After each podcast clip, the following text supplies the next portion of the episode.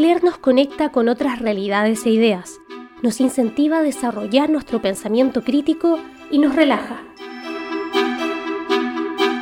En Lecturas Violetas queremos que te motives a conocer nuevas perspectivas, que le pongas sustento teórico a tu feminismo, pero por sobre todo que comiences a alzar la voz.